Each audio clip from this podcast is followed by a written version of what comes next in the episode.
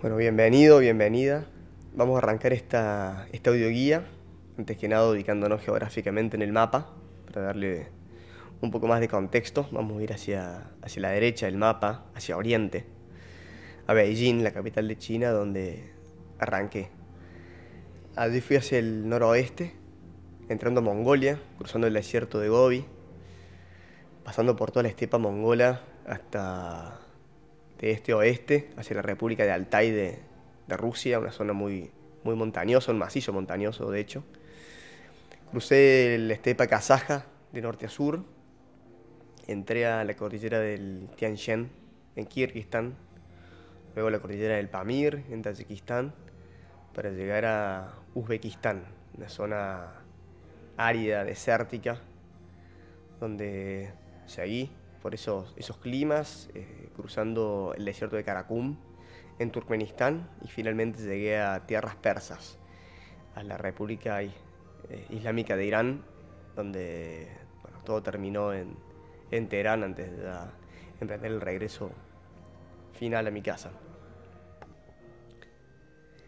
La primera imagen, arriba a la izquierda, eh, me acuerdo de esa mañana, una mañana fría, me senté a descansar, apenas entré a un, llegué a un pueblo, en un sitio abandonado que había, y esta fue una imagen para mí muy surrealista, un, hombre con una correa tirando un, un camello.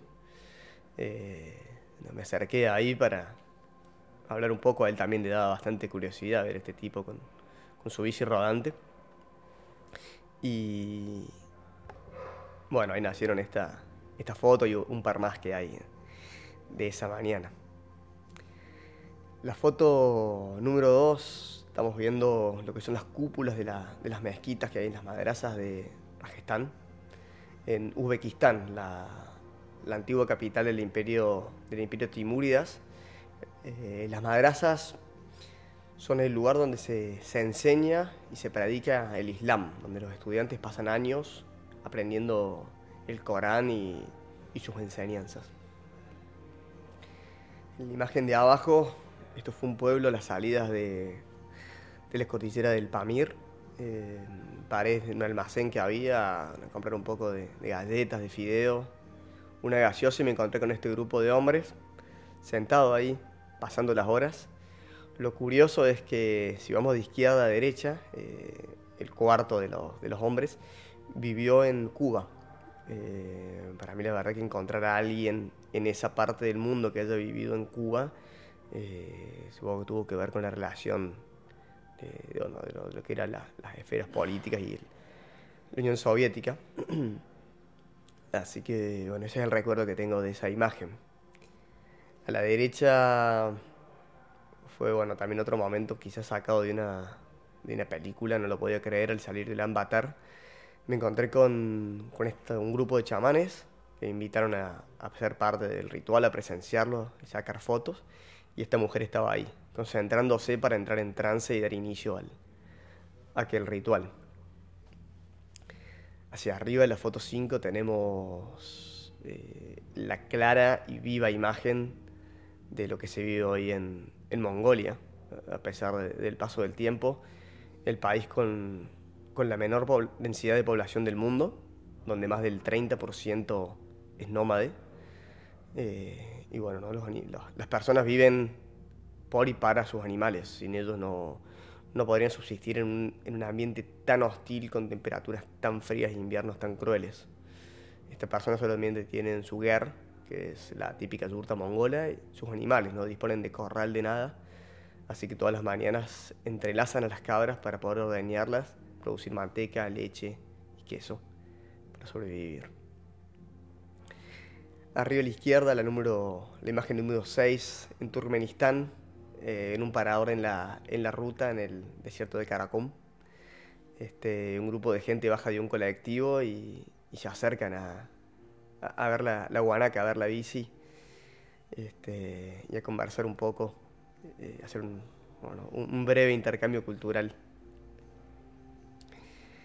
Hacia, hacia la derecha, este, Turkmenistán es quizás el segundo país más hermético del mundo después de Corea del Norte, donde me dieron una visa de tránsito de cinco días para cruzar los 500 kilómetros de desierto de norte a sur. Pero bueno, tuve la suerte de conocer a Sat, un, camionero que me dio la ubicación de su casa y me dijo que si pasaba por, por ahí, que, que no dudara en, en, acercarme donde podía, donde podía dormir, donde podía bañarme, pasar unos días y así fue. Este, pasamos unos lindos días con su familia y sus amigos, bueno, conociendo un poco de, la cultura turcmena. Hacia abajo, la imagen número 8 eh, fue la bienvenida que me dio Kirguistán. Esas montañas aterciopeladas y, los caballos, ya no eran como los mongoles, que eran unos caballos retacones, acá se notaba la, sangre más árabe, unos caballos altos, esbeltos, bueno, galopando por, por todas partes. Y hacia abajo, la imagen 9, este es el, inicio de un proceso culinario que es muy importante en esta parte de Asia, de Central, es este, ordeñar la, yegua eh, en zonas más desérticas eh, a las camellas para luego fermentar la leche y, formar, y, producir el kumis, que le llaman. Es una, una, leche cortada, por lo cual es agria, y una, tiene una burbuja muy, muy chiquita, pero queda muy efervescente esta leche a nuestro paladar, la verdad que es muy fuerte, eh, no es muy amigable, pero bueno, es, es, para ellos muy importante y, dicen que es muy, muy sano, ¿no? Este, debe tener el efecto quizás de son los probióticos. Arriba vamos a la foto número 10, eh, la guanaca ahí posando en, en el medio de la arena. Esa mañana me acuerdo que me la arranqué con una trepada y me sentía muy cansado y bueno, me di cuenta que era así porque llevaba dos semanas pedaleando sin parar. Me quedaba esa, una trepada de un par de kilómetros y después el resto del día supuestamente era, era pendiente abajo. Pero bueno, cuando venía bajando por un consolidado de tierra, estaba bastante lindo, de golpe terminé clavado en la arena. Eh, lo primero que hice fue putear, sinceramente, era arrastrar la bici otra vez más por la arena a pesar de que estaba en el norte, bastante al norte del país. Después me di cuenta dónde estaba, la, fortuna que tenía de estar ahí y, eso me hizo el día mucho más, eh, mucho más llevadero. Lo llevé, sinceramente, arrastrando la bici con una sonrisa, cantando, disfrutando donde estaba, agradeciendo que no todavía. Eso era un montón. La última imagen de esta sección es lo que eran mis mañanas en, China. En ese lugar no, en China no podía comprar nafta para, para usar mi cocina Así que generalmente acampaba unos entre 5 y 1 kilómetros de un pueblo, una ciudad. Pasaba la noche ahí en la carpa y la mañana siguiente, bueno, pedaleaba en ayunas y, disfrutaba de los baosi, que son unos, unos buñuelos eh, rellenos de carne y algunas verduras que se cocinan al vapor. Estas, estas ollas que se ven ahí, tienen entre medio una, una, una, capa de bambú que permite que el, que el vapor pase y se cocinen. La imagen número 12 fue algo que me llamó mucho la atención, de las primeras cosas que me llamaron mucho la atención de Irán. Eran este grupo de gente amontonada atrás de un vidrio, eh, de las ventanas. Después me di cuenta que eran, que eran panaderías. cada panadería tiene su tipo de pan especial que hacen, distintivo. Producen solamente ese. Y bueno, la gente va, paga en una ventana, una persona toma el pedido y otra u otras están haciendo el pan en el momento. Así que se lo dan y automáticamente los ponen en, estas rejillas de metal que hay en la calle, las veredas, para que el pan se enfríe y lo puedan, lo puedan llevar. Abajo tenemos la foto número 13. Eh, una familia haciendo sus, tareas diarias, atando los, enlazando los cabritos a la tarde. De esa forma las cabras no, no se escapan al pasar la noche porque si ellos atan a las cabras, los cabritos mamarían y a la mañana no habría leche para, para ordeñar. Entonces a la mañana sueltan los cabritos, atan las cabras, como en una foto que estaba anteriormente, las ordeñan y luego bueno, las sueltan para que, que puedan pastar. Son sus actividades, su actividad principal del día. La foto 14 a la derecha revela, muestra lo que eran prácticamente todas mis noches durante aquellos siete meses y medio. Me levantaba a medianoche, quizás para ir al baño, y, me encontraba con esto, con la Vía Láctea surcando el cielo arriba mío.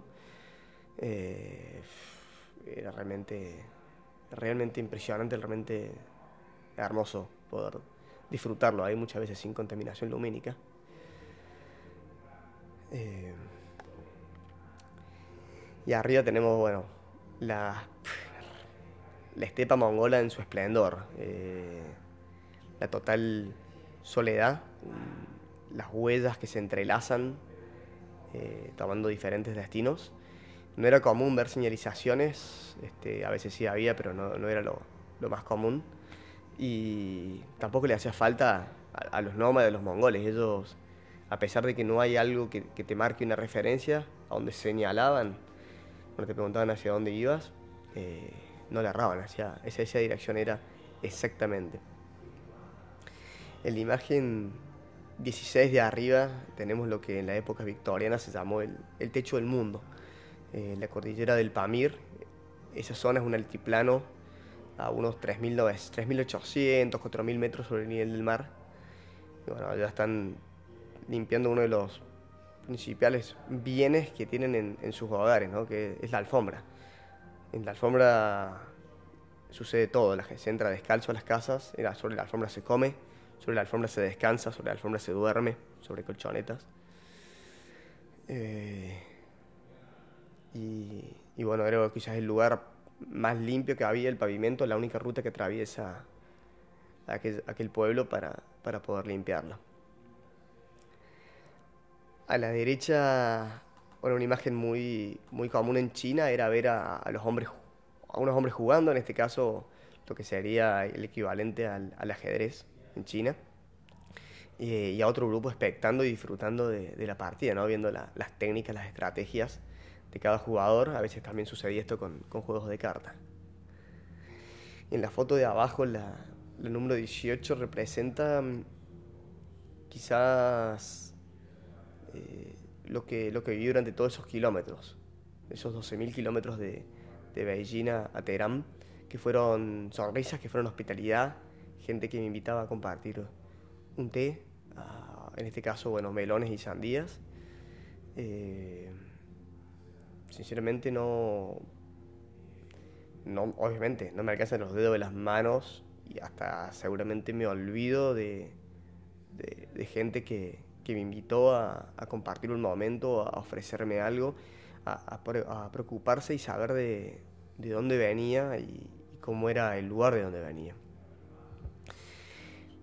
La imagen, la imagen de abajo, la que le continúa, eh, bueno, si bien esto era ya era Tayikistán, aquel bazar hecho con contenedores marítimos, claramente esas personas son, son kirguis, son de origen de Kirguistán, y se lo, bueno, yo lo noto en sus rasgos, en sus rasgos achinados, ¿no? sus rasgos mongoles, mongoloides que tienen.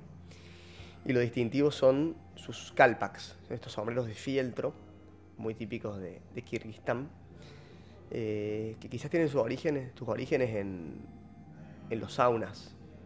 Eh, algo muy típico que usan ellos es el sauna y este sombrero de fieltro que se moja para reflejar un poco la, cabeza en el, en el calor.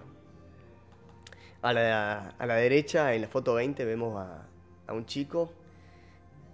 Esa, eso fue una tarde en, en Tayikistán, antes de dejar el país, donde subí por unas escaleras para tomar otra perspectiva de, un bazar. De, se vendía en esa ala del bazar principalmente pan, el pan non-gelep es muy importante en, su cultura, eh, en sus rituales. Eh, diferentes panes tienen implicancia para, diferentes eventos, pueden ser casamientos, depende del tamaño, depende si llevan semillas, este, los dibujos que llevan.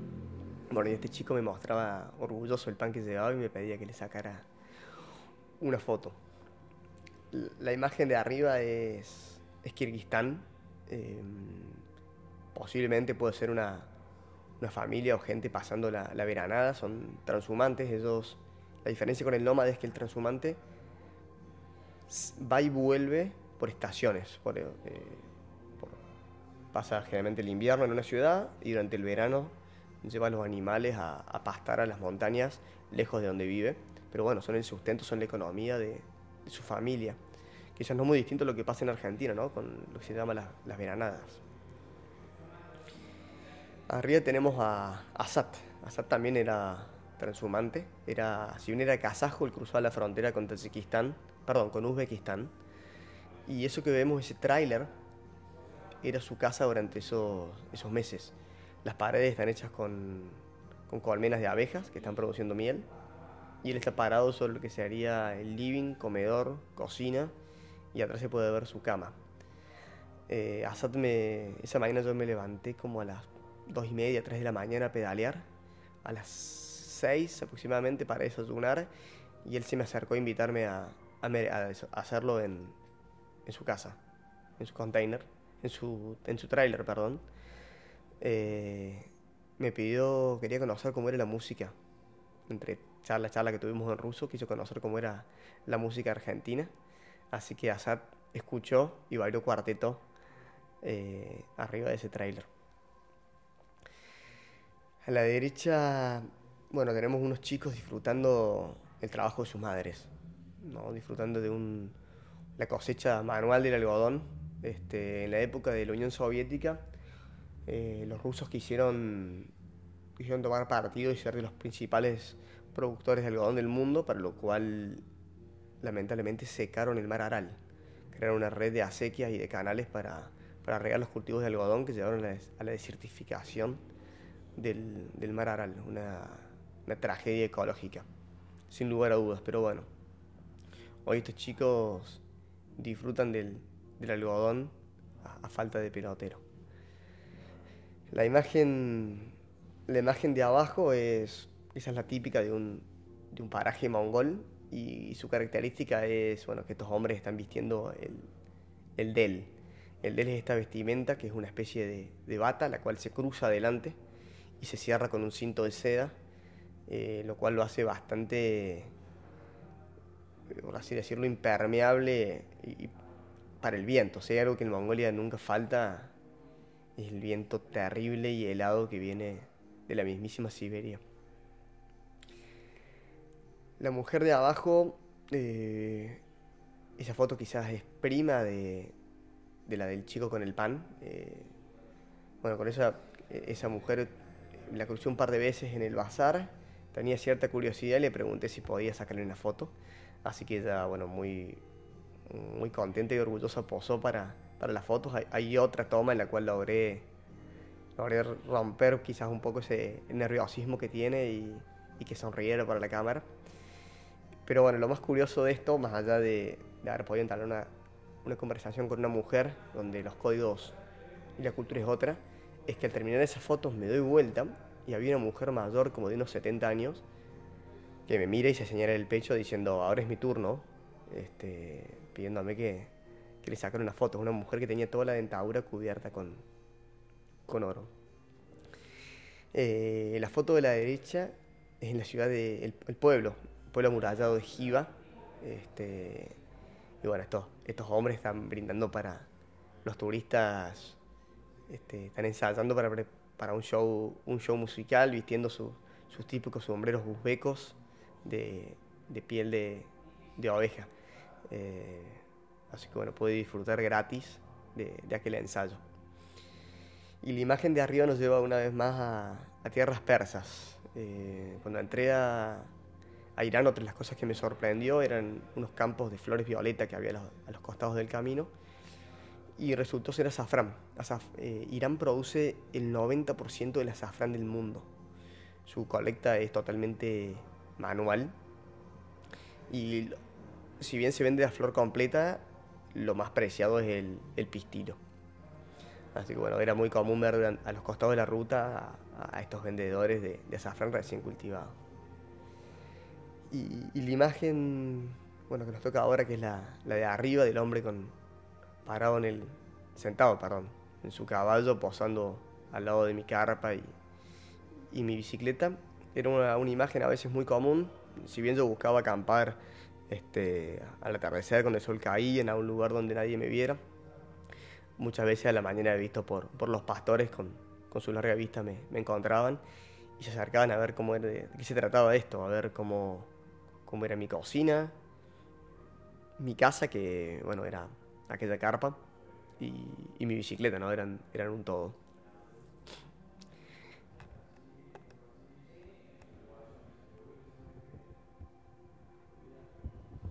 Eh, finalmente tenemos las últimas, las últimas dos imágenes, que son, bueno, por un lado lo que es la, la cordillera del Pamir, este, Tayikistán ahí a la derecha, el río Pang separando a Afganistán. Yo no tenía idea de qué se trataba esto de la cordillera del Pamir hasta que, hasta unos meses antes de emprender el viaje y, trazar la ruta, y mucho menos sabía de, cómo se veía hasta, hasta el día que, estuve ahí. Finalmente la, la última foto es para mí uno de los momentos más especiales del viaje, donde tuve la oportunidad de compartir un par de días con, con los Tsatsan. Los Tsatsan son una etnia eh, de pastores nómades de reno, pastores de reno nómades, que viven en el norte de Mongolia, al borde de la Siberia, una, una etnia en, vías de extinción, porque bueno, muchos de sus miembros hoy deciden abandonar esta, esta forma de vida tan dura y, se van a vivir a los pueblos, a las ciudades, con lo cual bueno, el número de, la población va quedando reducida. Sin embargo, hay, hay algunos pocos que, continúan dando su vida por, estos animales. Bueno, muchísimas gracias por, por haber compartido este, este tiempo. Espero que hayas disfrutado. Y si te quedaste con ganas de más, el miércoles 26 de octubre te espero a las 18.30 para disfrutar de, una charla donde bueno, se, va, se va a contar un, voy a contar un poco más de, aquel viaje, de cómo se formó, de las experiencias y obviamente que también va a haber un lugar para que, puedas preguntar y, y, sacarte todas las dudas que, que te surjan de, esta, esta, aventura que, que elegí vivir.